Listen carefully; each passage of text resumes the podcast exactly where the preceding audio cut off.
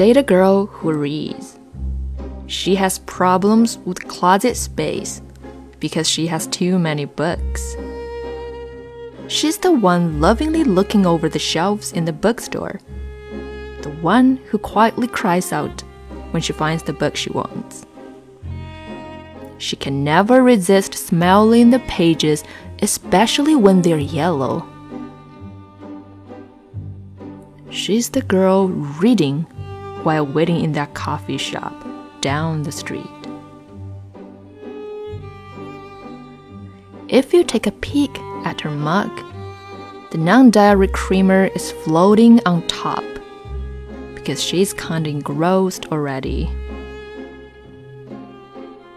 She might give you a glare, as most girls who read do not like to be interrupted.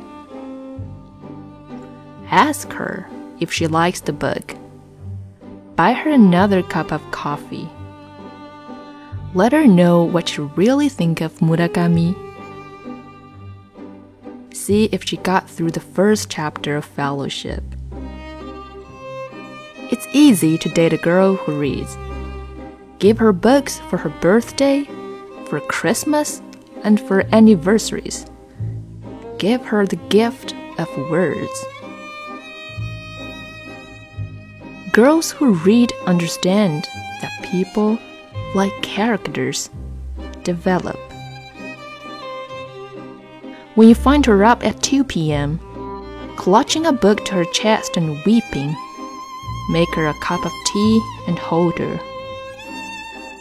You may lose her for a couple of hours, but she will always come back to you. Date a girl who reads because you deserve it. You deserve a girl who can give you the most colorful life imaginable. If you want the world and the worlds beyond it, date a girl who reads.